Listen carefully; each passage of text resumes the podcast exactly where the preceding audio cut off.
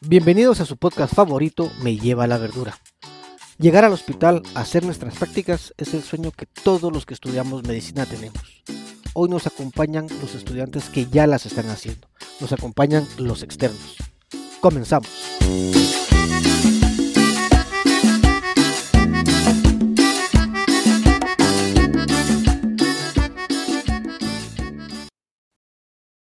Sean todos bienvenidos a su podcast favorito, Me lleva la verdura. Hoy tenemos a un grupo de estudiantes especiales, a un grupo de estudiantes que yo quiero mucho y que yo admiro mucho.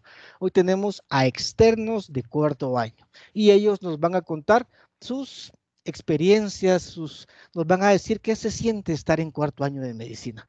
Vamos a empezar con la presentación de cada uno de ellos, por favor, tal como habíamos acordado. Doctoras y doctores, por favor.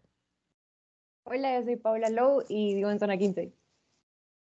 Em, hola, yo soy Ana Elisa Rodríguez, todos me dicen Nani y vivo en Carretera Salvador. Hola, yo soy Luis Sierra, todos me conocen como yo y vivo en el Naranjo. Hola, yo soy Carlos Soto, todos me conocen como Pancho y vivo en Carretera El Salvador. Gracias, doctoras y doctores, y bienvenidos sean al podcast eh, la verdad, este episodio ha sido uno de los que rompe récord en, nuestro, en nuestro programa, porque ha sido de los que más o el que más preguntas ha recibido para ustedes.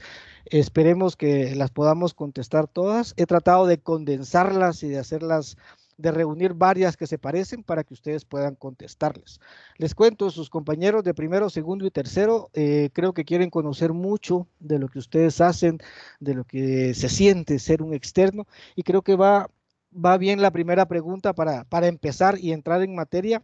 La primera pregunta que les hacen es, ¿estar en el externado es como iniciar una nueva carrera? Vamos a empezar con la doctora Ané, con la doctora Rodríguez, por favor. Em, pues iniciar una nueva carrera no, porque uno empieza como a aplicar todo lo que ha venido aprendiendo en los tres años. O sea, sí es un cambio como bastante grande porque es convivir con personas nuevas, o sea, es como empezar desde cero en el sentido de que empezás a aprender un montón de cosas nuevas y a conocer un montón de personas nuevas, es volver a presentarse, volver a todo eso, pero al final es empezar a aplicar todo lo que has ido viendo. O sea, no es que vayas como desde cero sin saber nada, pues entonces, ajá, o sea, no es empezar desde cero, pero sí es como una etapa nueva, siento yo. Gracias, doctora. Eh, interesante, yo también pensé eso cuando, cuando me hicieron esta pregunta y dije, pues tiene cierta lógica, pero creo que la, la buena respuesta es, quizás no es empezar de cero, pero de alguna manera es un cambio importante, un cambio radical a lo que veníamos acostumbrados. Doctora Polanco, Lau, dígame. Cabal, como dijo Ana, yo creo que verlo como una nueva sección. O sea, volvés a conocer gente nueva y, y, la verdad es que es bien bonito porque nunca pensás que vas a conocer tantas personas, pero solo es de aplicar lo que ya sabes y entonces no, no es como otra carrera, es un complemento perfecto para toda la teoría. Y aunque uno no pensaría como, ah, esto nunca lo voy a ver, que son cosas que uno a veces piensa, cabal lo miras, cabal te preguntan o poco a poco como que vas recordando cosas, entonces todo es, todo encaja. Gracias, doctora Lowe. Es importante, creo que eso, eso que dijo es, es bien bonito, ¿verdad? El complemento perfecto. Eh, los tres primeros años creo que nos preparan a todos para, para este mundo nuevo que es el hospital y que qué bonita respuesta, ¿verdad? Un complemento perfecto. Gracias, doctora. Eh, doctor Sierra, cuéntenos. Yo apoyo a mis compañeras, la verdad que esta es una nueva experiencia, son nuevas vivencias y no es iniciar de cero, es seguir ese transcurso de nuestra carrera, cambiar de lo práctico, de, de los, de los, del estudio a lo práctico. Es algo muy radical, como dijo el doctor. Eh, es algo nuevo, pero es algo muy bonito. Entonces se tiene que complementar. Eh, no hay que pensar de que uno llega sin saber nada, la verdad que uno siente que uno está así, pero llega sabiendo bastantes cositas. Entonces, como dijeron mis compañeras, pues es un complemento perfecto y pues eso. Gracias, mi doctor. Sí, la verdad que uno piensa que no sabe mucho cuando llega al hospital, pero es increíble cuando se recuerda ahí, están en las tarjetas de memoria de nuestro cerebro, todo lo que aprendimos o que creímos que medio aprendimos a veces en primero, segundo y tercero, está por ahí guardado y al verlo en la práctica eh, creo que se ve reflejado y, lo recordamos, ¿verdad? Lo, lo mejor es que en nuestra carrera aprendemos viendo, ¿verdad? Y si lo tenemos bien guardado, si lo aprendimos bien en la teoría, cuando lo vemos lo podemos identificar fácilmente. Doctor Soto, cuéntenos. La verdad creo que lo que los tres acaban de decir es como el punto clave. Ahí sí que todo es como ir recordando todo lo de primero hasta tercero y ya en cuarto es como entrar con el miedo de, bueno, ahorita sí ya me toca tocar pacientes, ya es otra experiencia no es solo agarrar el libro, darle vuelta a las páginas y tratar de memorizarme todo lo que pueda para el parcial, sino que ahora tenemos un examen todos los días y cada cinco minutos es diferente. Gracias, doctor. Interesante, ¿verdad? Un examen todos los días. Alguna vez me recuerdo que yo platiqué con, con, algunos estudiantes, quizás lo hice con ustedes, de que nosotros en medicina tenemos exámenes todos los días, ¿verdad? Una vez que somos médicos y lo tenemos cada vez que vemos un paciente, ¿verdad? Porque cada vez que vemos un paciente es una situación diferente que debemos enfrentar. Una pregunta que me encantó que hicieron y creo que es importante que, los compañeros la escuchen y que ustedes se la respondan es todo lo que vimos en primero y segundo y tercero sirve. Doctora Rodríguez, ¿qué piensa usted? ¿Sirve todo lo que vimos en primero, segundo y tercero? Em, pues es un poco complicado porque siento que ahorita es difícil, o sea, algunas clases entender por qué las vemos o para qué, porque obviamente, no sé, te enseñan a sacar sangre y uno dice, ah, obviamente, o sea, esto voy a ir a hacer en cuarto. Y hay cosas que uno dice así como, ¿para qué? Pero al final siento que el por qué es porque cuando te gradúes sales, salís como al mundo real donde tenés que aprender a hacer de todo. O sea, digamos, no sé, aprender a manejar desde los ingresos y todo eso que uno piensa no tiene nada que ver con medicina, pero sí tiene que ver como con la vida en general. Y está esa frase que usan un montón de doctores en el hospital de que em, el que solo sabe medicina de nada sabe. Entonces también es un poco como de, por pura cultura para saber cómo, cómo envolvernos en el mundo real. No puedes solo saber de cosas que tengan que ver con medicina, siento yo. Totalmente de acuerdo, doctora. Y sigue esa frase, le cuento, yo hice el externado hace, ¿qué? Como muchos años, no digamos años porque se siente uno viejito, pero sí, esa frase también me la dijeron a mí, le cuento. Y sí, la verdad que yo creo, es mi opinión personal, ¿verdad? Que pues, todo sirve en medicina. Doctora Lau, ¿qué piensa usted? Eh, totalmente de acuerdo, todo sirve. De verdad es que, digamos, Cal, yo siempre pienso, digamos, en Betsy, en primero que vimos, ¿qué? Receptores. Yo no decía, madre, ¿para qué voy a ver receptores G o para qué voy a ver un montón de cosas que uno solo no le encontraba sentido o forma? Y hasta la fecha seguimos viendo receptores. ¿Por qué? Porque los fármacos actúan a nivel de receptores, cosas así, o sea, desde lo más chiquito hasta lo más grande y así nos vamos todos los días, toda la vida. Entonces, de verdad, todo funciona y, todo al final se, entrelaza. Entonces, em, siempre hay que estudiar todo. Todo hay que estudiarlo lo más que se pueda. Tal vez no podemos abarcar todo siempre o tal vez no todo se nos va a quedar, pero de una u otra forma siempre nos va a servir en algún momento. Gracias, doctora Lau. Eh, sí, Betsy, les cuento, la licenciada Betsy es una de las más mencionadas en nuestros podcasts anteriores, en nuestros episodios anteriores, porque sí, ella es, creo que quien inicia todo esto, ¿verdad? La base de todo. Y tiene usted razón, todo, todo sigue funcionando y todo sigue eh, sirviendo a, nivel de hospital. Doctor Soto, ¿qué piensa usted? La verdad, hasta cierto punto uno dice, va, eh, ¿por qué estoy viendo esta clase? No me va a servir de nada. Y no es que no todas las clases no le sirvan, sino que uno no ha llegado al punto donde aplica esa clase. Entonces, póngase ahorita en cuarto, uno piensa, todas las ciencias básicas y posiblemente deja a un lado etnias hasta que le llega un paciente que, es de diferente cultura o diferente etnia. Entonces, ya es como irnos recordando de cada cosa, cada paso. Y entonces al final no, no es que no sirvan todas las clases, sino que no las llegamos a, a involucrar o no las llegamos a aplicar hasta que no lo tenemos de frente. Gracias, doctor. Totalmente de acuerdo. Otra cosa que, eh, que, hemos platicado y otra clase que hemos mencionado en podcasts anteriores, yo soy fanático de la clase de etnias y de antropología. Creo que son vitales en, en nuestra profesión, no solo en el externado, sino que ya cuando estemos en, en todos lados y en un país como el nuestro, que es multicultural, es súper importante conocer todo lo que nos enseñan por ahí en esas dos clases. Eh, doctor Sierra, cuéntenos pienso lo mismo que mis compañeros y cabal, como dice Pancho, no ha llegado el momento en nuestra vida en el cual tengamos que utilizar esa teoría que aprendimos en algún momento. También hago mención a la clase de química en primer año, tal vez uno decía conversiones, algo tan básico, algo, algo, que, algo del colegio. Uno llega al hospital y como lo ponen a hacer conversiones de fármacos o de soluciones, uno tiene que volver a repasar eso y uno dice, no, no, claro, es importante, todo es importante, no, no hay que dejar nada afuera porque llega el punto en el cual uno se enfrenta a la vida y uno dice, no, sí, el doctor me está pidiendo tal cosa, algo que ya había hace 3, 4 años y es, no, todo tiene, tiene, todo tiene una razón de ser y todo va a llegar en su momento. Gracias, doctor. Interesante respuesta. También química, química creo que es súper importante. Les confieso, yo creo que las clases eh, todas sirven definitivamente, pero a nivel de hospital creo que fisio, pato, química, biología, bioquímica, sobre todo, quizás son de las más importantes eh, a la hora de, de, estar allá. Farma, no digamos, es la base de, realmente lo que hacemos en tercer nivel, ¿verdad? Que es tratamientos ¿qué les diré? Creo que es importantísimo. Micro no se puede dejar a un lado. Ustedes creo que ya conocen muy bien el pasillo ese de micro allá en el Roosevelt, tan tenebroso por las noches, pero que pues a todos nos ha sacado de apuros alguna vez el diagnóstico de nuestros pacientes. Una pregunta que me pareció muy interesante y que creo que es válida también hacerle a, a los externos, porque ya están ahí y ya no van a volver definitivamente.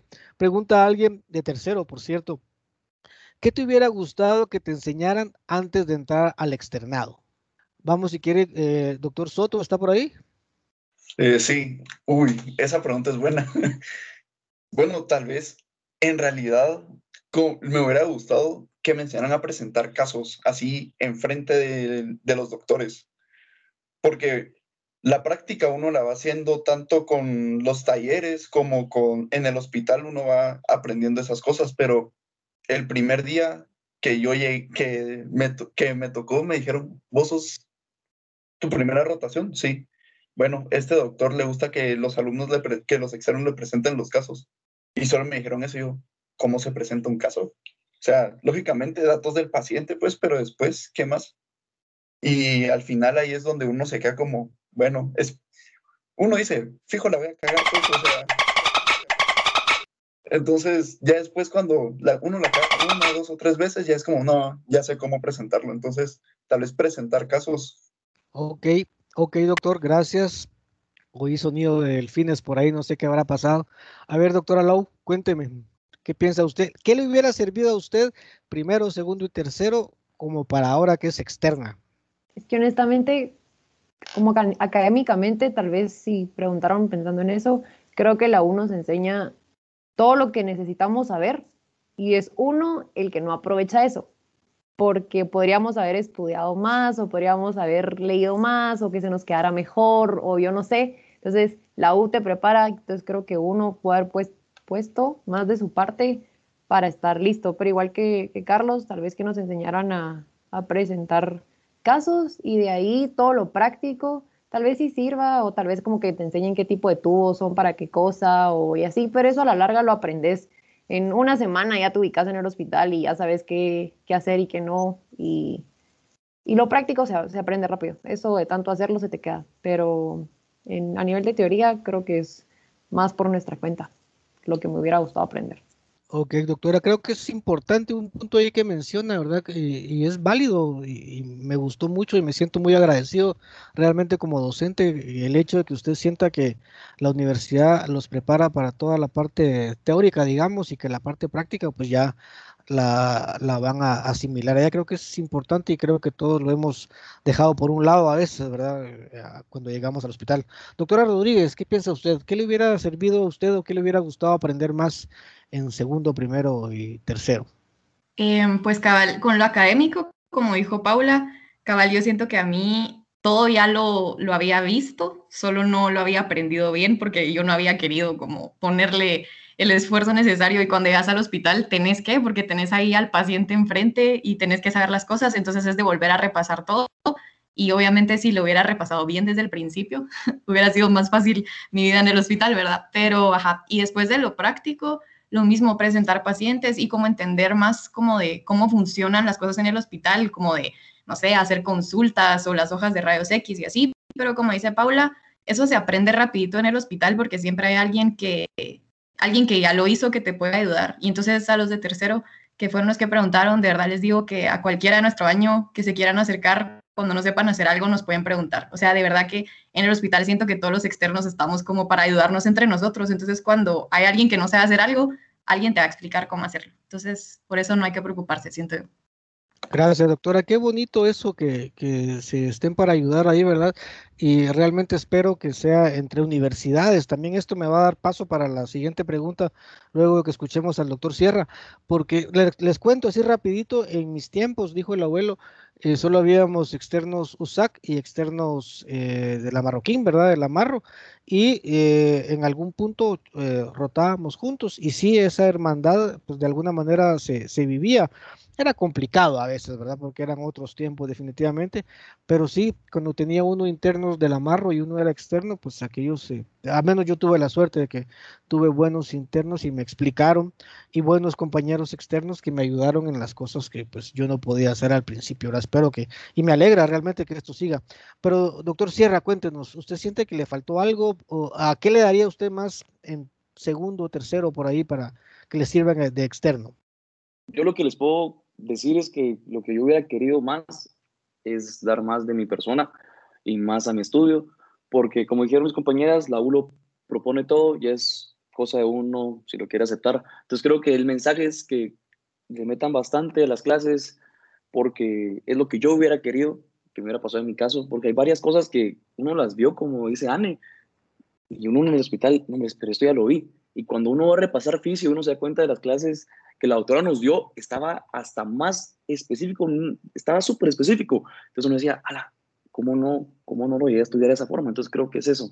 Lo de la presentación de casos, también pienso lo mismo, es algo que tenemos que tal vez fomentar más, tal vez más trabajos donde uno lo fomenten o lo obliguen hasta cierto punto a tener, a quitar ese temor en hablar en público, empezar a tener conversaciones con docentes, eh, por algo que agradezco de la clase de anatomía con la doctora Chapetón que nos pudiera presentar, yo creo que puede ser una manera que por lo menos uno tuviera un poquito más de presencia, uno pudiera hablarlo enfrente de todos y uno, pues no me dejará mentir, la primera presentación uno va, uno va bien, bien arralado, uno le tiemblan las piernas y uno dice, bueno, ¿qué voy a decir? Se va a trabar la lengua. Entonces, igual eso pasa, uno llega al, al primer turno, al primer día de servicio, medicina de uno, de dos, con el jefe de servicio y lo mismo, solo que ya estás presentando a un paciente, el paciente te está escuchando y pues está interesado en lo que uno está diciendo.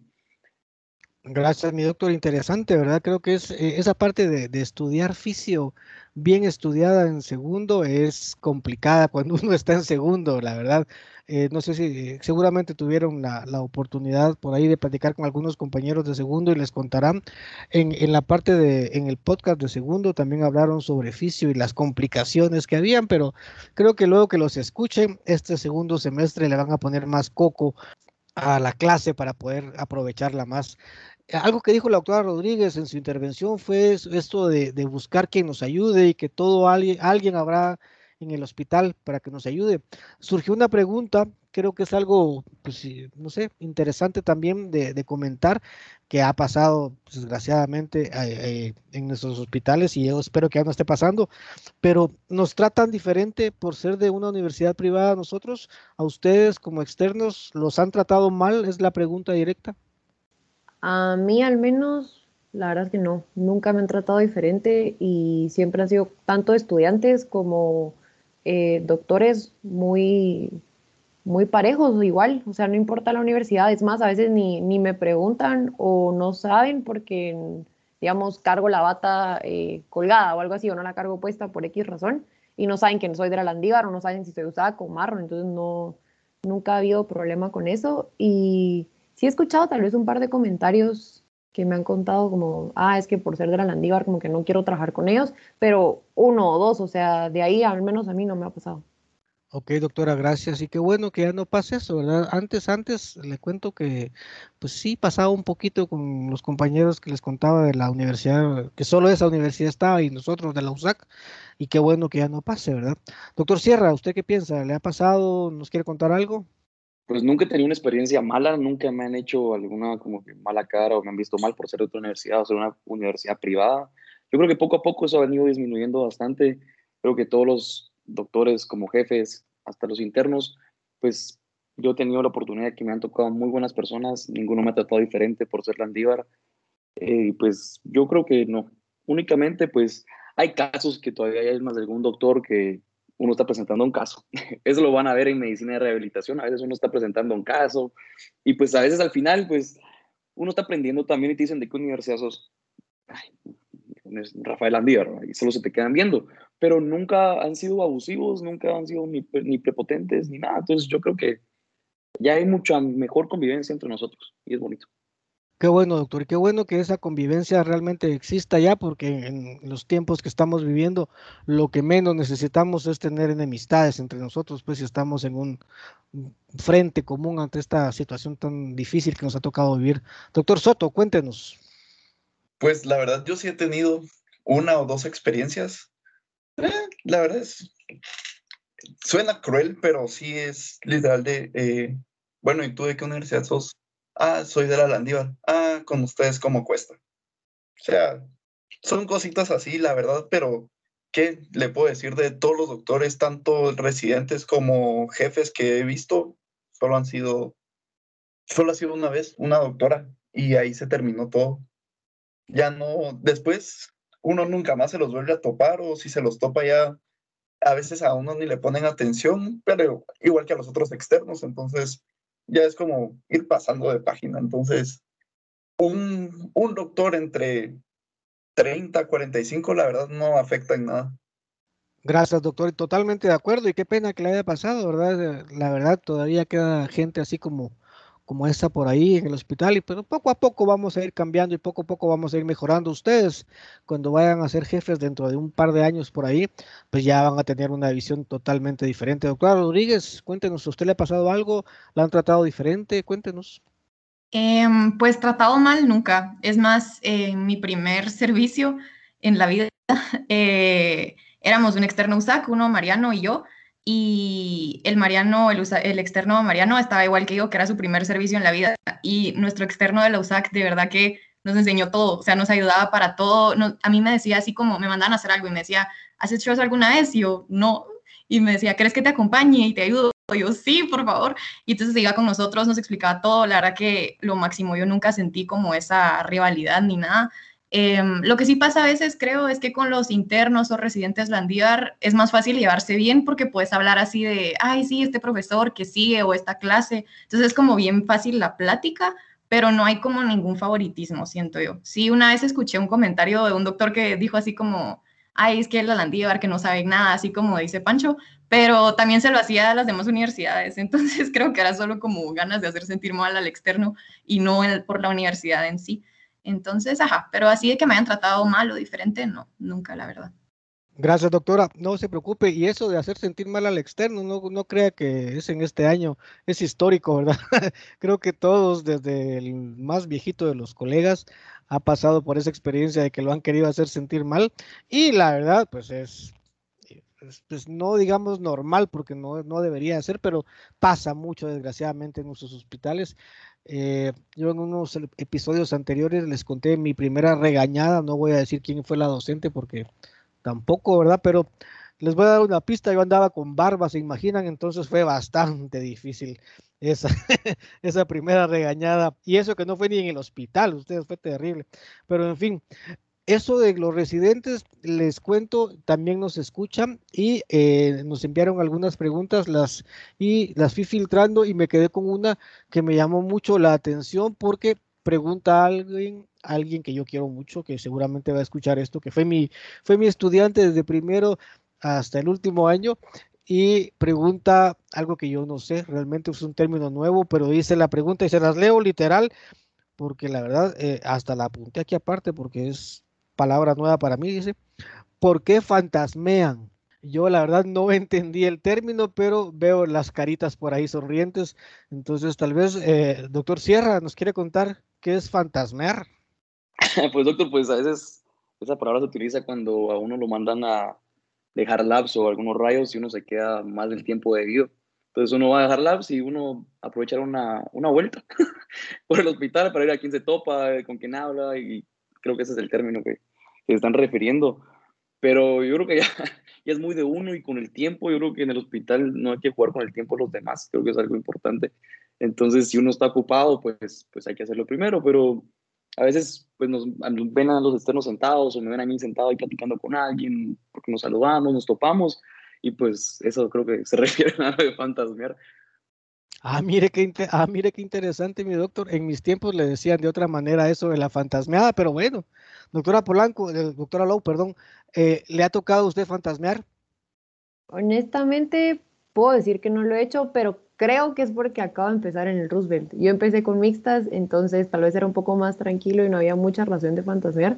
Y ahorita pues, pues no tanto, pero al menos por lo que estamos aquí presentes, creo que si lo hemos hecho es porque estamos muy cansados. Entonces no es a propósito, solo es así como, bueno, me siento, tomo aire, madre, estoy muerto, o te encontrás a alguien y saludas a alguien y es como, hola, ¿cómo estás? Se te va un ratito el tiempo, pues es como, hombre, ya me tengo que ir. Entonces creo que no es a propósito, creo que es más como para recargar un poco de energías, pero perdón al residente que preguntó esto, vamos a tratar de que, que no pase, de ser más eficientes y eficaces con, con el tiempo, porque, ajá, como dice yo, el tiempo pues es oro, el nuestro y el de los demás, pues entonces, ajá, lo siento.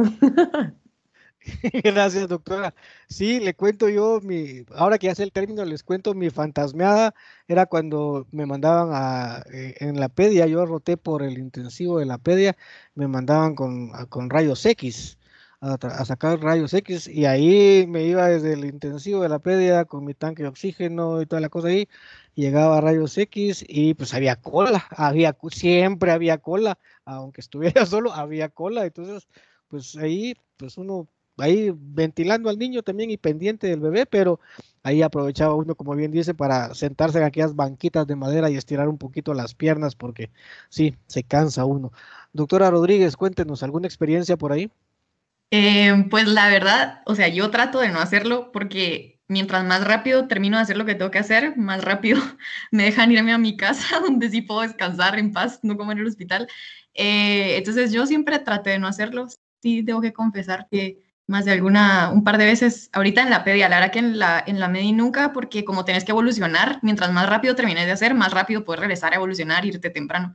Eh, pero en la pedia sí un par de veces que no había desayunado, pasé ahí a la cafetería, a la par de micro que tiene sus licuados famosos, a tomarme un licuado rápido, pero era cuando yo sabía que no tenía nada que, o sea, no tenía que regresar a hacer algo urgentemente y rapidito a comer y regresar cabal como para recargar energías, como dice Paula, pero normalmente trato de no hacerlo porque mientras más rápido terminas, más rápido te vas a tu casa. Ay, qué ricos. Gracias, doctora. Ay, qué rico. la comida de, de micro siempre ha sido buena. Antes, antes, antes, no sé si todavía existe, había una cafetería que estaba en el lobby del Roosevelt eh, que se llamaba El Baño, no sé si recuerdan que le decían El Baño, que estaba justo en el lobby a la derecha al entrar, creo que ya no existe por las caras que estoy viendo, pero venían unas tostadas deliciosas y era la única que estaba en las madrugadas abierta. Entonces, uno, yo salía a las 12 de los turnos de la MEDI y a esa hora yo no tenía que irme a, no tenía cómo irme a mi casa, entonces me quedaba a dormir ahí y ahí iba a, cenar a las 12, a echarme un taquito ahí, y eran, unos tacos deliciosos ustedes. Ojalá que, todavía los ven en algún lado. Yo creo que ya no está abierta esa cafetería, pero era muy buena. Le decían la cafetería del baño. ¿Todavía está abierta, doctor Sierra? Ah, mire. ¿Sí es, doctor Sierra, ¿sí está abierta la cafetería o todavía no? ¿O ya no? Sí, doctor, si estamos hablando de la cafetería antes de la entradita, cabal, donde uno, a a la mano derecha, a las 3 de la mañana la cierran y buenísima, ahí pues a veces uno los billetes no te los aceptan en la, en la máquina dispensadora, entonces uno va ahí a veces y también yo me comí un pan de chile relleno, buenísimo. Ay, no, sí, el pan de chile relleno y trae proteína extra, con, pero es extra, eso es extra, eso es eh, una, una, bendición que uno recibe en el externado. Pero sí, qué bueno que todavía esté por ahí la cafetería del baño. Doctor Soto, cuéntenos.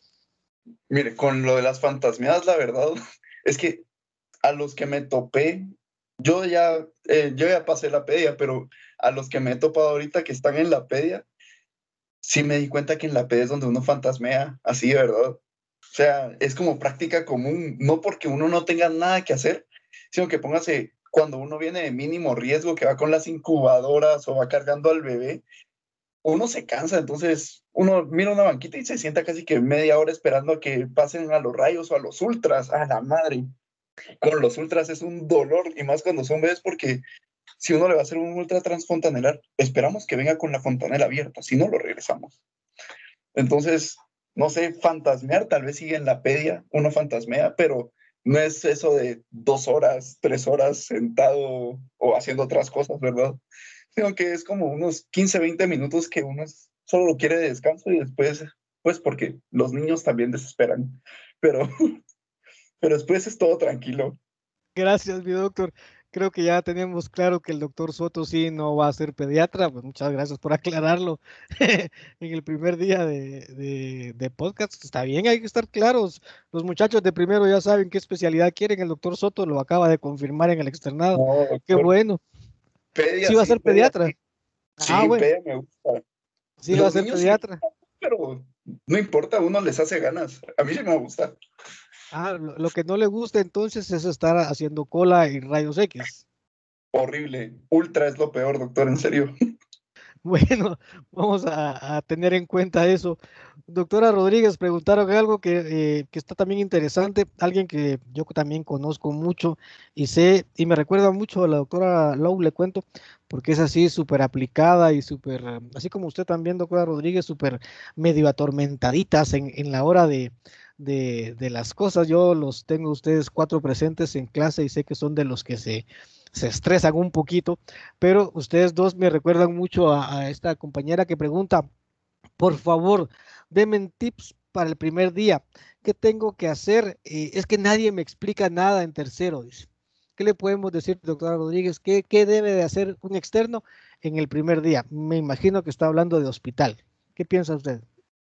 Em, pues primero decirle que no se estrese, como ya dijimos, siempre hay alguien que te explica, siempre hay alguien que te ayuda, o sea, y como ya dijeron también, nunca vas desde cero, o sea, uno de verdad piensa, no sé nada, no sé qué voy a hacer, y cuando llegas y te preguntan, decís, ay, sí sabía, o sea, sí tengo idea de qué está pasando. Em, pero tips, eh, comer bien, desayunar bien, yo les puedo contar que yo me desmayé ya una vez por no desayunar. Eh, Ajá, entonces que coman bien, pueden llevar algo de comer por si les da hambre en medio de la nada, llevar agua pura, em, llevar su equipo, o sea, su esteto, su esfigmo, su oxímetro. Y, y, nada, ir tranquilos y con buena actitud más que nada. Como les digo, siempre hay alguien que te ayuda, siempre que tú tengas las ganas de aprender y la actitud, o sea, las ganas, ajá, o sea, tener buena actitud, buena cara, tratar bien a los pacientes y, y sí, ajá, eso básicamente. Gracias, doctora. Eso del desmayo está, está terrible, doctora. Qué pena que le haya pasado. Y bueno, es buen tips ese, ¿verdad? Ir, desayunado. Eh, yo me recuerdo mis primeros días de externo, yo iba bien comido y ahí fue, se me quedó la costumbre malvada y creo que todavía la tengo y todavía me molesta porque me quedaron costumbres de externo, fíjense ustedes, porque desayuno como a las cinco y media, seis de la mañana, almuerzo a las doce, doce y media. Si a las doce y media yo no he almorzado, ya tengo un poquito de hipoglicemia, en serio. La doctora Letona, que también nos escucha por ahí, siempre me hacía burla que a las 12 ya estaba yo desmayado porque no había comido.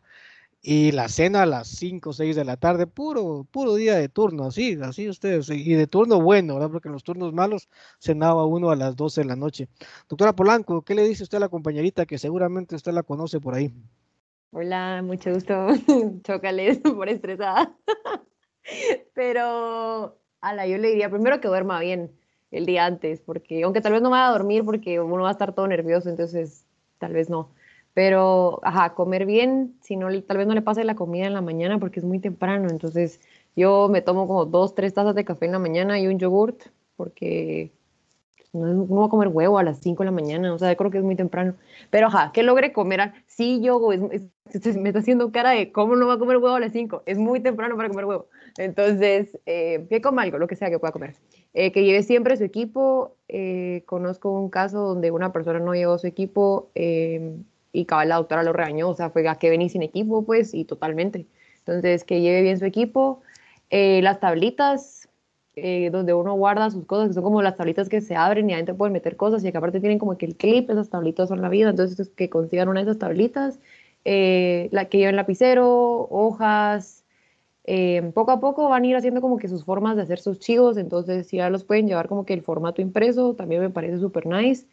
Eh, a mí Cabal Yogo me recomendó ya llevar hechas las hojas de, de, para pedir laboratorios, entonces yo ya las llevo impresas, también si algún día las necesitan, pero les puedo pasar el documento Word, ya las hice yo en compu, entonces ya solo llevo impreso y ya solo lleno datos.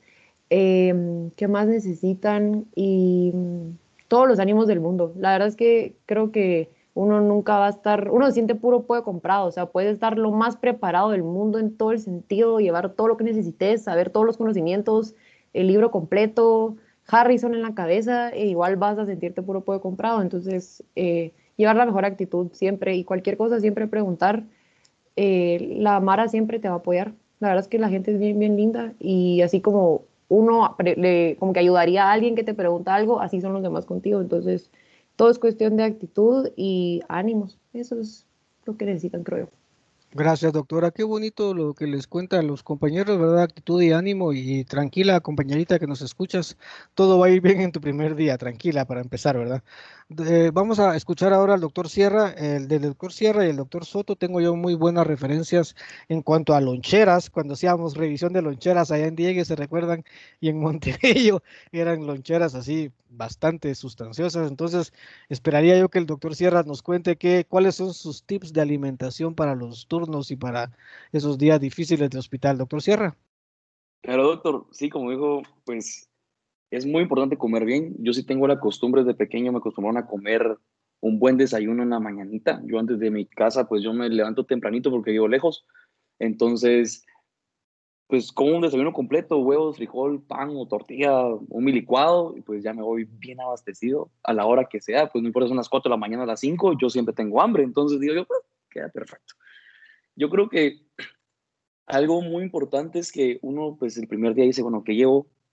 llevo mochila, me voy a ver muy niño, ¿será que no? ¿Será que sí? No, y pues yo les digo, lleven lonchera, lleven su mochila, lleven todo. La verdad que ahí no les van a hacer cara por nada. Obviamente uno a veces dice, mira, puro medito, pero ¿y qué tiene? Así todos comenzamos.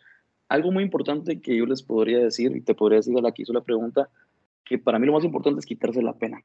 Creo que eso es algo base, que uno venga y no, no hay que, no, no hay que ser penoso, uno tiene que venir y preguntar a las jefas, a las enfermeras, ellas van a ser las importantísimos en nuestro trabajo día a día, preguntarles dónde están las cosas, cómo se hacen, siempre estar dispuesto también a ayudarlas, pero también preguntarles, igual a los residentes, a los internos, creo que es algo muy importante el preguntar, quitarse esa pena.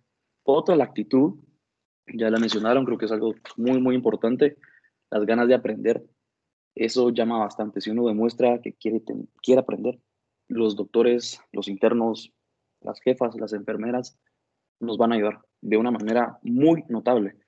Luego llevar el equipo, nunca se les olvide su equipo básico, su pulsoxímetro, su estigmo, su esteto, algo pues básico.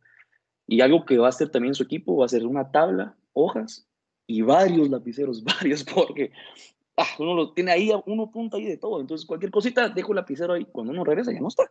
Entonces hay que llevar varios lapiceros, creo que estar, es muy importante. Y por último, es es siempre estar bien vivo y chispudo. Eso creo que también ayuda bastante, estar así con esa actitud de querer hacer las cosas, de ser condescendiente, porque entre más uno hace nuevas cosas, pues aprende más. Entonces creo que eso es una, un buen tip para el primer día. Gracias, mi doctor. Yo tengo una anécdota ya del doctor Sierra, quizás no se recuerda, pero me mandaron una foto de él en uno de sus turnos con un colega PPS que ahora es colega médico, el doctor eh, García, Fabricio. Y mire, mire su pupilo, cómo está ahí, me dice, estaba el doctor Sierra sufriendo ahí el externado, creo que en la emergencia de la media está, ¿verdad, doctor Sierra?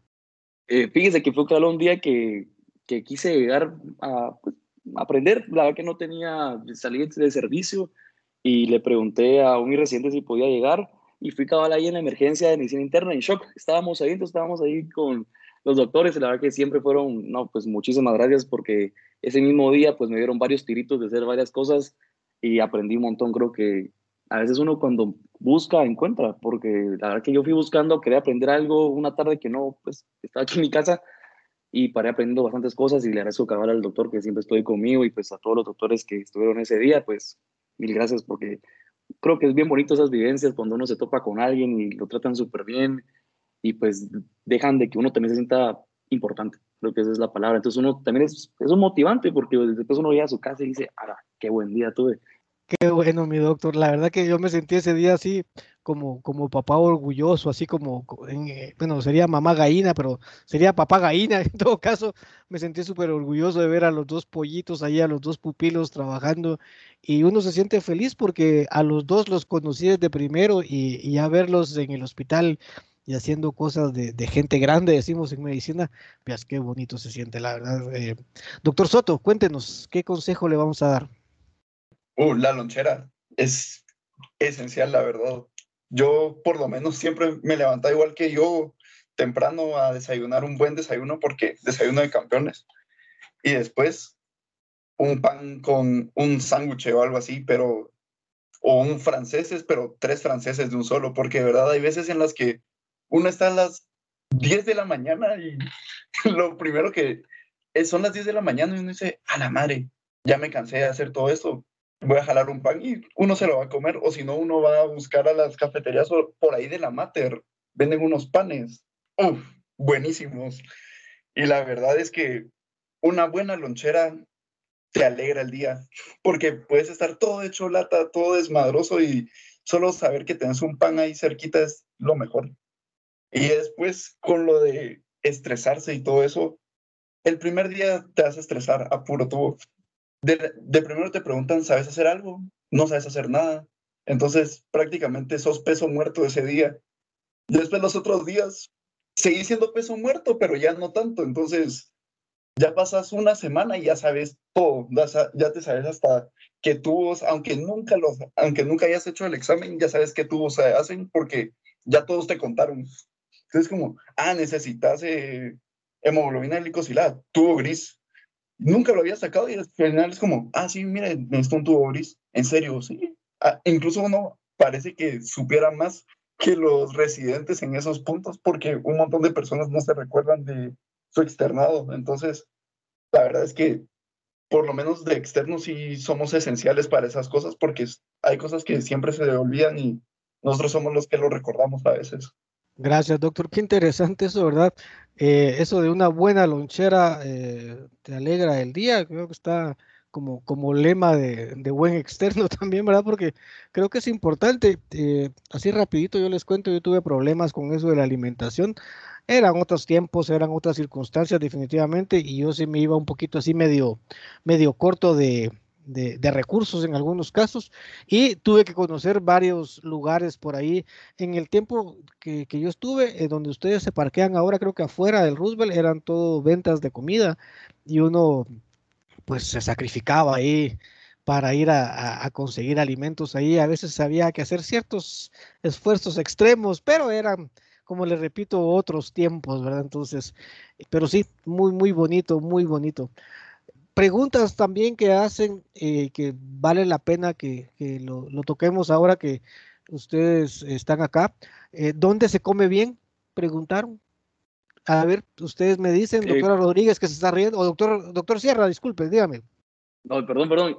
Yo creo que el, el mejor lugar para, estamos hablando en serio, el mejor lugar para comer, para mí son los panes de la Jimmy. Creo que esos quedan cerca de la Mater por la emergencia. Son los mejores panes, son buenísimos, son deliciosos, son franceses tostaditos. El mejor, el pan de la Ciru, para mí es el más rico, o de mozzarella con chorizo. Es un buen lugar para ir a comer. Y si ya quiere algo como almuerzo, pues recomiendo la cafetería de Micro. Es bien rico, los almuerzos son bien completos, son baratos y los licuados nunca fallan. El licuado de maracuyá piña es el mejor, entonces ahí lo pruebo. Gracias, mi doctor. Eh, vamos a hacer una, una mención específica.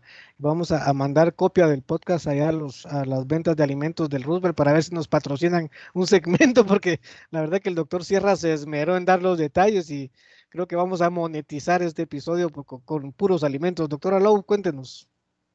Yo tengo uno de Leaks porque yo no he comido en el Roosevelt, así que voy a ir a probar esos panitos. Pero en el, a, perdón, si van a hay una cafetería que queda afuera, que ustedes solo les ponen un WhatsApp y se los van a dejar a donde ustedes estén, porque antes entraban a dejárselos al servicio, pero por COVID ya no pueden entrar. Entonces ustedes solo salen a recibirlo, pero el pan, yo probé el que se llama el urólogo.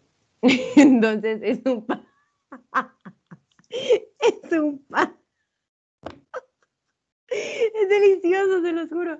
Mira, pues tiene huevo, tiene frijol, tiene plátanos, creo que tiene queso, chorizo y salchicha. Muchas, una, y son, a mí me dieron cuatro franceses, pero era un pirujo porque no habían pirujos. Entonces, a la gran, 12 pesos bien gastados. Me quedé parqueada para el resto del turno. De verdad, está muy, muy rico. Se lo recomiendo. El urólogo. Solo tiene que conseguir el número o ahí me lo piden porque es por contacto de WhatsApp. Pero ahí venden el también. Pero ese pan, el urólogo, delicioso. Muchísimas gracias, doctora. Esos nombres están así como que un poco complicadones, ¿verdad? Pero seguramente no se nos va a olvidar, ¿verdad? Ya me imagino a los externos que lleguen el otro semestre ahí, el otro año al Roosevelt, al, al ¿verdad? Quiero un pan del urólogo. Ese episodio va a estar muy bueno. Doctora Rodríguez, cuéntenos, ¿cuáles son sus recomendaciones en alimentación en el hospital? Cuéntenos. Em, yo, igual que yo, los panes de la gine, deliciosos, la verdad. O sea, yo igual el cirujano es el que he pedido y me encanta. Los licuados que ya les dije, de ahí abajo a la par de micro, yo siempre pido el de fresa y mora, delicioso, de verdad, 10 quetzales bien gastados. y em, uno de mis internos, cabal, me pasó eh, que él pide a un lugar de pizzas que queda ahí cerca del hospital para los turnos. Y la verdad que el día que me ofreció, yo dije, no, no, gracias, yo no quiero, no te van a de pizza, porque dije, eh. Em, pero Mariana, que tal vez la conocen, que era mi compañera externa ahí en ese servicio, sí pidió y cuando llegó la pizza me arrepentí de no haber pedido porque es una pizza personal y una coca por 15 quetzales y pura pizza personal de Domino's o de Pizza Hut, de donde sea, deliciosa, y se los llevan a domicilio al hospital. Entonces, también les puedo pasar el contacto por WhatsApp, como dice Paula, porque sí, muy rica, parece pizza de Domino's, de Pizza Hut y barata. Entonces, sí, bonito y barato. Gracias, doctora. Eh, otro, otra parte que vamos a, a poner en este episodio es que ustedes pueden dejar ahí sus contactos. Vamos a dejar ahí en la descripción del, del, episodio los contactos de WhatsApp de la comida, porque creo que es bien útil, ¿verdad? Ya que no tenemos todavía transmisión en YouTube.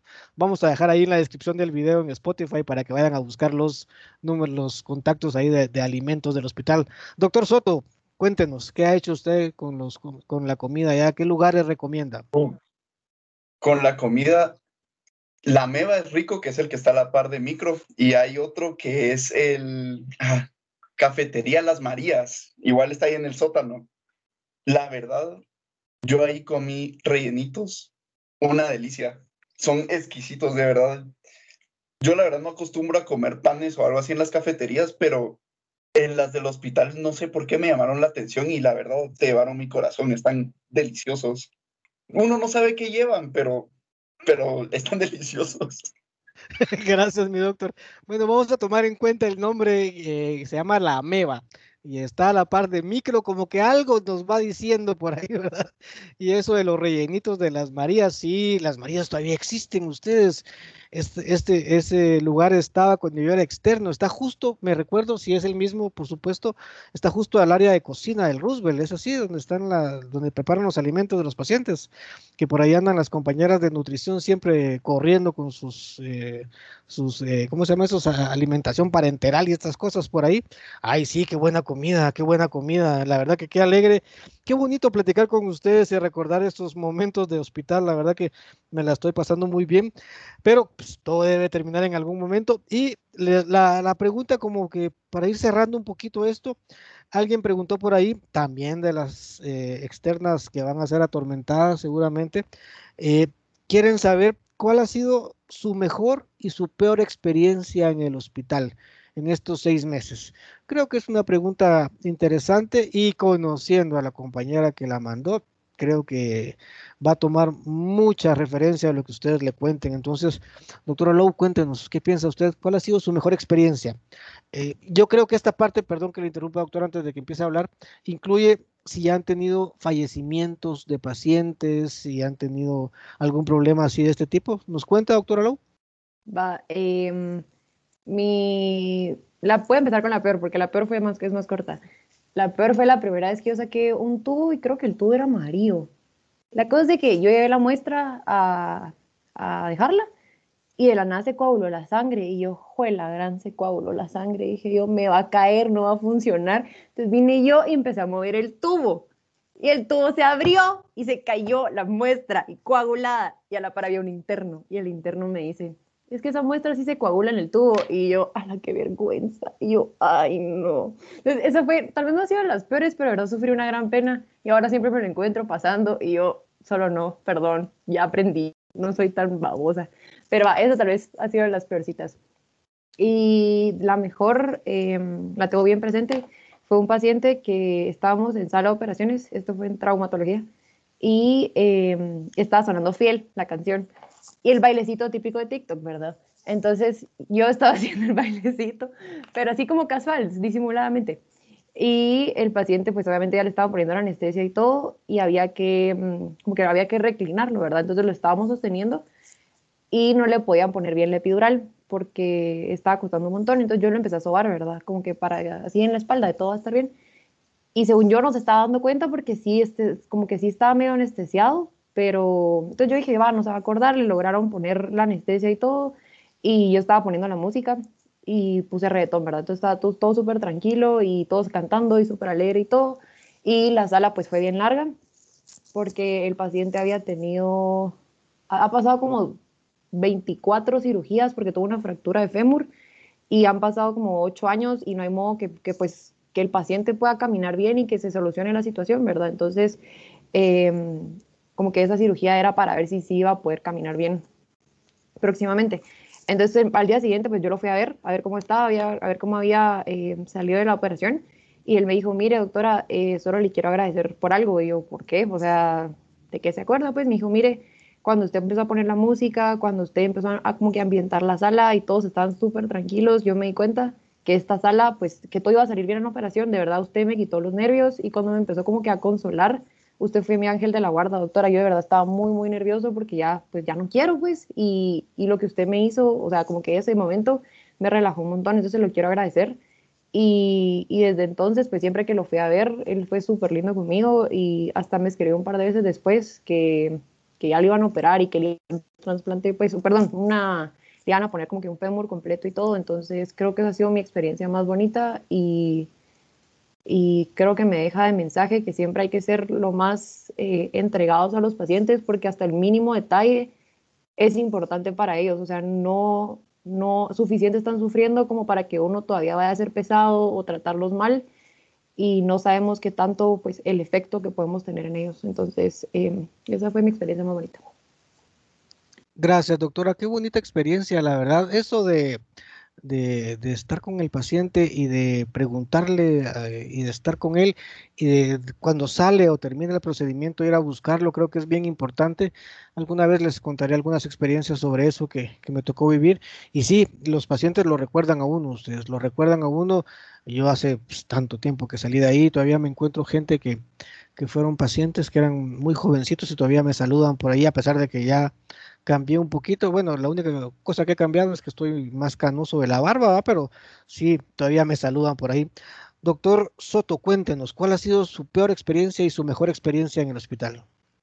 Bueno, eh, la peor fue en neonatos. Ah, de verdad, yo les juro, no sé qué corazón tienen las personas de verdad, porque uno mira de todo, mira externos que lloran, miran residentes que les toca el corazón. Hay otros que tal vez no lo demuestran, pero tener corazón para, ahí sigue para ver, a, ahí sí que fallecer a muchos pacientes, pero sobre todo a bebecitos de dos días, una semana es doloroso. Me recuerdo que ese bebé eh, tenía varios defectos congénitos y lo teníamos en neonatos y a mí me tocaba el bebé. Entonces, todos los laboratorios era eh, sacárselos, era tener cuidado. Y me fui en la tarde y al otro día que llegué ya no estaba. Y yo paniqué así, a la doctora, disculpe, ¿dónde está el bebé? No te dijeron. Y yo, ¿qué pasó? Pasó a intensivo, yo, a la gran, y lo fui a ver y cabal el doctor eh, le dije, doctor, disculpe, fíjese que estoy buscando al hijo de tal y tal. Y solo, ah, vení, vení, entra. Vos lo tenías a cargo, sí, sí, sí. Pues mira, ahí está. Eh, no sabemos cuánto más va a durar, pero le damos mínimo dos días. Y justamente al otro día llegué preguntando y ya me habían dicho que ya no estaba. Y la verdad, ese sí me impactó demasiado porque era, fue el primer bebé como que cuando me tocó ir al servicio de neonatos fue el primer bebé que estaba a mi cargo. Entonces, cuando me dijeron que pues había fallecido, sí pasé una semana, tal, no, sí, tal vez una semana, sí, a la madre, es imposible, tenía como tres, cuatro días de haber nacido y se fue. Es bastante impactante, la verdad. Y después, el más feliz o la más alegre es yo el primer servicio que tuve fue en Infantes y en Infantes hay un, había un niño que, pobrecito, nunca lo diagnosticaban con nada, siempre pensaban que era síndrome nefrótico y nunca cumplía criterios, entonces se regresaba a su casa. Y cuando pasé por el cuarto piso de Pedia, me lo volví a encontrar, pero yo había visto solo a la mamá. Había pasado así en la mañana diciendo buenos días y la mamá solo me volteó a ver y se me quedó viendo y yo fui a dejar mis cosas al cuartito hasta la parte de atrás y cuando regresé, eh, la mamá me dijo, ¿se acuerda de mí? yo, sí, sí me recuerdo de usted. ¿Usted se acuerda de mí, verdad? Sí, sí, sí, obvio. ¿Cómo no me voy a recordar si usted fue los primeros que me vieron en febrero? Yo, ala, qué bueno, ¿qué le pasa a su nene? No, fíjese que aquí está otra vez. La cosa es que pasaron los días y eh, le habían dado egreso, ¿verdad? Entonces, eh, la cabal se iban a ir y la mamá le dijo, mira, ándale a dar un abrazo al doctor, él te ayudó. Y yo me recuerdo del bebé solo parándose y solo, muchas gracias doctor, y me fue a abrazarla, me fue a abrazar a, no saben, es, es alegrísimo saber que todo, hay de todo en el hospital, o sea, hay momentos malos que de verdad te hacen lata y hay, unos, hay momentos tan buenos que a uno lo marcan incluso de recordarse todos los datos del paciente, es muy bonito. Gracias, doctor. Eso es, eh, es eh, impresionante, ¿verdad? Eh, empecemos por lo malo, cuando se le muere a uno el primer paciente es terrible y yo creo que les conté cuando estuvieron conmigo, cuando se murió mi primer paciente pediátrico, todavía no me recuerdo, todavía me recuerdo de, su nombre, todavía me recuerdo de, lo que decía la mamá mientras estábamos dando maniobras ahí en, en la emergencia, en el servicio fue esto. Y sí, es impresionante, totalmente de acuerdo con lo que usted sintió, mi doctor, y sí, pasa uno varios días eh, pues preocupado y, deprimido a veces porque sí, es muy, muy triste.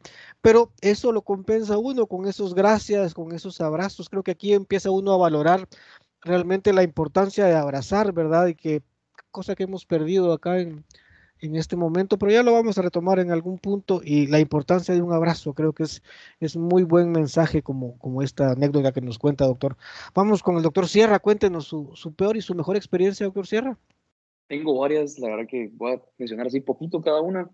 Es, voy a comenzar con las buenas. Creo que de mis mejores experiencias fue cuando estaba en servicio en la D1, medicina interna, y pues era un servicio de mujeres, entonces estaba con todas mujeres y la verdad es que me iba a encariñar a todas las personas que estaba como que atendiendo a cargo de la camilla.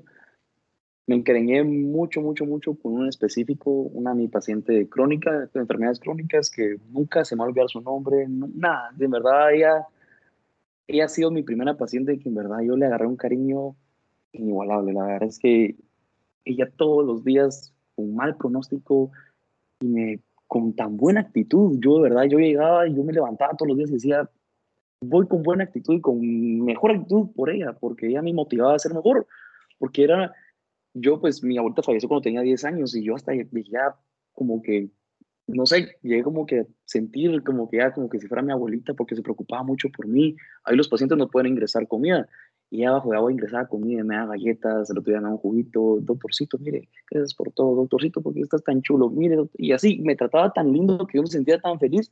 Creo que fue de las mejores experiencias que he tenido y pues cuando hable las malas, creo que de, este mismo punto parte esa.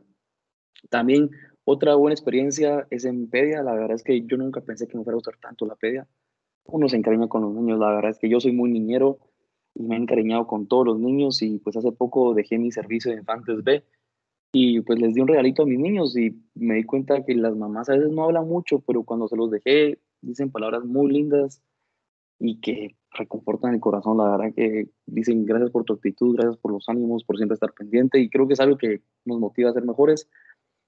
También una vez tuve la oportunidad de entrar a una cirugía estando en un turno en la ECA, en emergencia, y pues fue bonito porque a dos de la mañana llegó la, la doctora, una R2, y nos dijo, bueno, externo para la, para la cirugía. Y yo, yo, yo, yo, doctora, yo. Entonces me cambié rapidito y entramos y fue una, fue una apendicectomía. La verdad que fue algo rutinario, pero fue mi primera sala ahí en el Roosevelt y la verdad es que ah, yo nunca me voy a olvidar cuando la doctora me preguntó, mira, ¿te gusta el reggaetón? Sí, doctora, la verdad que sí. ¿Qué quieres que te ponga? Yo, Bad Bunny, por favor. Y me puso Bad Bunny, pusimos el álbum completo y estuvo buenísimo porque ya cantaba, yo cantaba, yo así sosteniendo los instrumentos, ella cortando todo. Ah, fue la verdad que muy buena experiencia. Y pues también en la, en la MEDI, en la medicina interna, pues fue re lindo también con los doctores, pues hay varios doctores que, que, me dejaron hacer varias cosas que yo, en verdad, estoy totalmente agradecido. Son experiencias que uno piensa que no las llega, uno pues, lo mira muy lejos, mira como muy lejos realizar esas cosas y que te dejen porque confían en vos y que confían de que ya leíste la técnica, es algo también muy bueno. Son buenas experiencias, como dice Pancho, creo que de todo lo malo siempre hay cosas más buenas y todo eso nos impulsa a ser mejores. Y rapidito, hablando de las malas, pues mi peor experiencia creo que fue la muerte de la paciente que la cual me encariñé. La verdad es que ella fue, ah, me devastó, sí pasé varios días de triste. Ella se fue un miércoles, le dimos egreso me recuerdo que ese último día le, le, pusimos plaquetas y pues se fue a su casa, aquí ya estaba bien, ya cumplió con tratamiento antibiótico, pues y se iba. Y me recuerdo que ese último día pues nos tomamos fotos, me tomé fotos con la hija también, que la cuidaba y pues súper lindo todo, a tal punto de que pues me dijeron de que si me podía, le podía dar su teléfono, mi teléfono a ellas para mandarle las fotos y pues la verdad que yo creé tan linda conexión que se lo di. El viernes la, la, hija pues me mandó un mensaje en el cual me cuenta que había fallecido su mamá. de la nada, pues cuando fueron a despertarla en la mañanita, pues ya no despertó y la verdad que cuando me lo contó, a mí, fue un momento muy feo, la verdad. Sí, porque yo con ella creé un vínculo muy bonito y creo que fue una experiencia, y fue cabal, mi primera paciente que falleció en el servicio. Entonces fue, fue una experiencia fea, ¿verdad? Pero me quedo con lo bonito, me quedo con lo bonito de lo vivido. Eh, otra experiencia que por lo menos para mí me, choca bastante es en pediatría saber el pronóstico de los bebés. La verdad es que, como dice Pancho, eso ah, es bien feo y la verdad que creo que es lo que no me, pues, no me iba a convencer de en algún momento ser pediatra, ver sufrir a los bebés de esa manera. No, no, no, yo no puedo con eso. Y pues saber su pronóstico es bien triste, doctor, porque en verdad uno está ya teniendo todos los días y uno sabe que ese niño los doctores también dicen, ya es, es, una bomba de tiempo, entonces es una bombita de tiempo. Y es feo, ¿verdad? Ir todos los días con buena actitud y el niño ya hasta, no, lo, hasta se, se ve triste, los nenes sienten, entonces creo que esa es una experiencia que también uno no, son, son feas, ¿verdad? Y una, pues un poco como que fuera de lo sentimental, es de que una vez hice el error de presentar a un paciente en medicina de rehabilitación, creo que nadie me dejará mentir de los que hemos ido a presentar pacientes, creo que es el lugar donde más nos rechazan todo, entonces fui a presentar a un paciente la pedia que no era mi paciente, pero yo dije, un poco de labia creo que se va. Y se lo presenté a una doctora, la logré convencer, pero le impactó tanto el caso porque lo puse un poco más drástico, pero yo. Entonces me dijo, mira, presentárselo al jefe, al jefe que va a pediatría, porque creo que es un caso que él tiene que saber. Y yo, ah, está bueno. Y cuando se lo presenté y me empezó a preguntar un montón de cosas, creo que fue la machucada más fea que me han dado en mi vida. Me, fue media hora donde él se sentó, me dijo, bueno, pues tu nombre comencemos. Y pa, pa, pa, de todo, me preguntó de todo. Yo llegué a un punto donde que la verdad que no, sé qué estaba respondiendo, doctor, no sé, doctor, no sé. Una gran machucada y creo que fue una mala experiencia porque sí me quedó de lección que aunque no sea mi cama o mi paciente, si uno pues elige ir a presentarlo a un lado, pues tiene que sabérselo de pe a pa. La verdad que habían varios datos tal vez muy extras o tal vez no relevantes para el caso que igual los preguntan. Entonces, también fue una experiencia que no fue muy bonita por la gran machucada, pero esa es, doctor. Gracias, mi doctor, y qué interesante, ¿verdad? Eh, me encantó eso que dijo, ¿verdad? De quedarse con lo bueno. Eh, creo que, como le platicaba a, la doctora también, eh, al doctor Soto, todos, a todos nos afecta la, primera vez que se nos muere alguien, ¿verdad? O que quizás no es que se nos muera, pero que conocemos un paciente y que, fallece es, es, muy difícil y, y, la verdad que uno, uno tiende a a crear vínculos. Yo me identifico mucho con usted en eso porque si yo llegaba a crear vínculos, yo me recuerdo mi primer paciente, yo estuve en la medicina en la C1, estuve yo, la C2 estaba. Creé un, vínculo con un paciente, eh, falleció, por cierto, pero miren, con él yo luché un mes entero, en serio, yo, yo roté un mes ahí y todos, todos los días luchaba por canalizarlo. Y el señor muy amable, no tenga pena, doctor, dele, dele.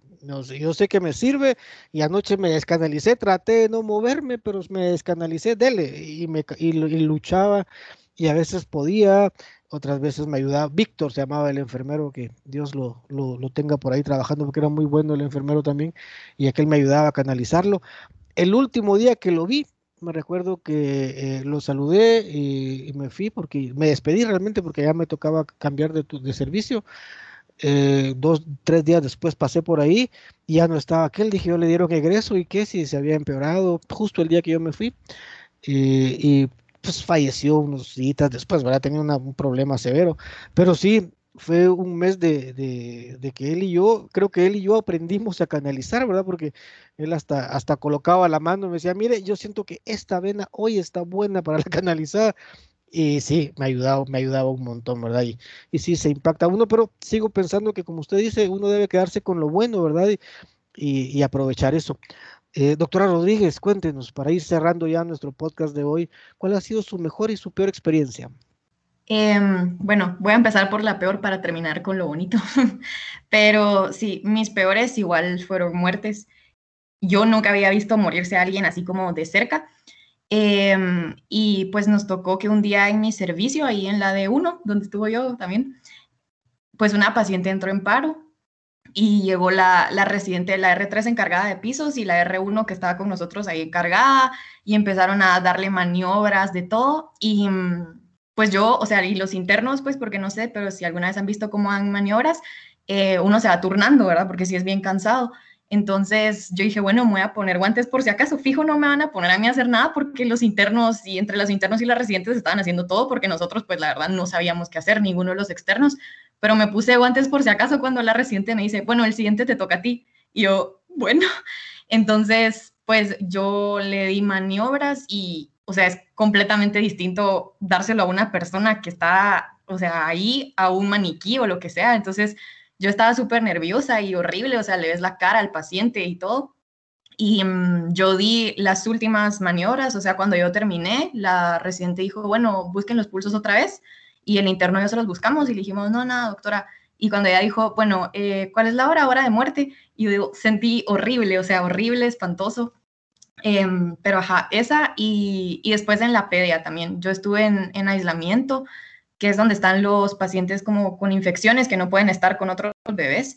Y, y lo mismo, eh, una bebé de 14 días que la mamá la iba a ver todos los días y pues también entró en paro mientras estábamos ahí en el servicio y ahí sí pues los que se encargan de dar las maniobras y todo son los, son los neonatólogos entonces ellos estaban haciendo todo y nosotros viendo desde la puerta, porque en aislamiento tenés que vestirte con bata especial y todo para entrar. Entonces nosotros viendo desde la puerta y, la peor parte de eso creo que fue escuchar cómo, cómo, mi residente le contaba a los papás que llegaron a ver a la niña que, que había fallecido, escuchar a los papás llorar, pero, pero la verdad que el residente les habló tan bonito que yo de verdad me grabé el discurso que les dio en la cabeza porque yo dije, así les quiero avisar yo a los pacientes porque les habló de una forma tan linda que hasta yo ya lloraba con los papás, de verdad.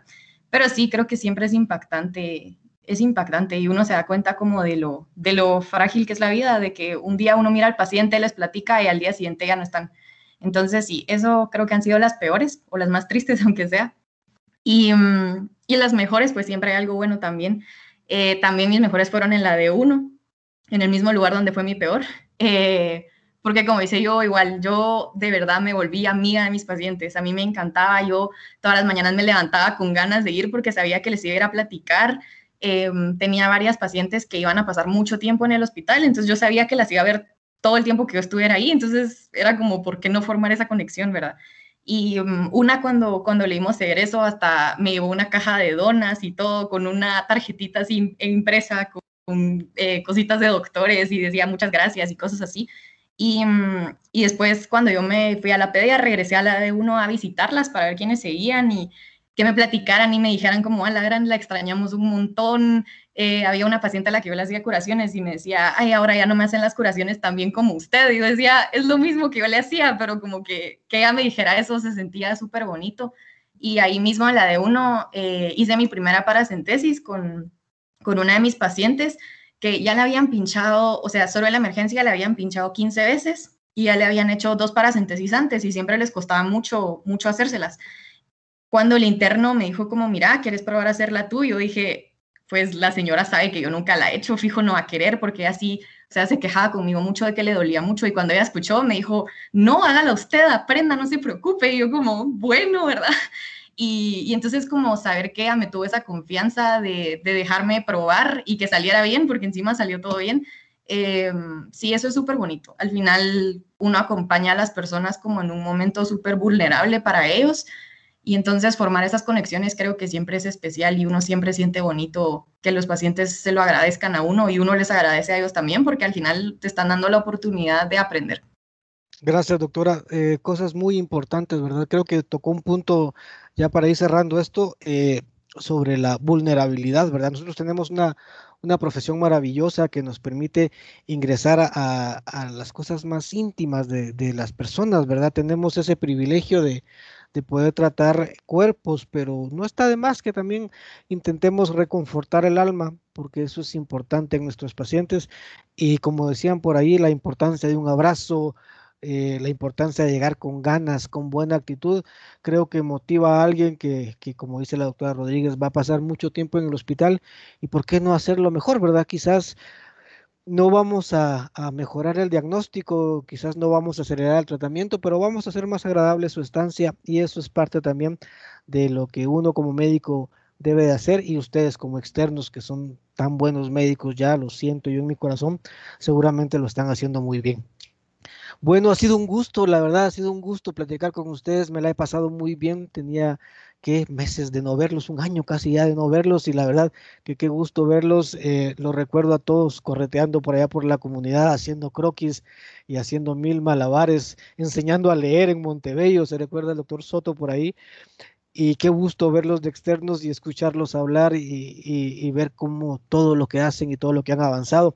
Quisiera para esta última pregunta, que es la, pregunta característica de nuestro podcast, que abran sus micrófonos todos, por favor, y les voy a hacer la pregunta, la pregunta clásica que le da nombre a nuestro podcast. Vamos abriendo micrófonos entonces, por favor, todos, y me van a contestar ustedes para sus compañeros de primero, segundo y tercero cuarto, quinto, sexto y residentes que nos escuchan por ahí próximamente. Les cuento en los siguientes capítulos van a haber un par de residentes por aquí contándonos cómo es hacer la residencia de algunas especialidades. ¿Se los lleva la verdura siendo externos, compañeros? Sí, totalmente. Muchísimas gracias, queridos colegas. Ha sido un gusto realmente compartir con ustedes. Eh, ha sido uno de los mejores capítulos y estoy seguro que va a ser uno de los más escuchados porque hay muchas, muchas, muchas buenas experiencias que los compañeros en el hospital van a estar eh, en la universidad, quiero decir, están esperando para que ustedes eh, les cuenten y ellos quieren vivirla ya. Nosotros cuando estamos en la U queremos llegar al hospital y los compañeritos de allá están ansiosos por escucharnos. Muchísimas gracias y para los que nos escuchan, pues muchísimas gracias. Este fue nuestro episodio de esta semana y nos vemos muy pronto en su podcast favorito, Me lleva la verdura. Hasta pronto. Me lleva la verdura, el podcast.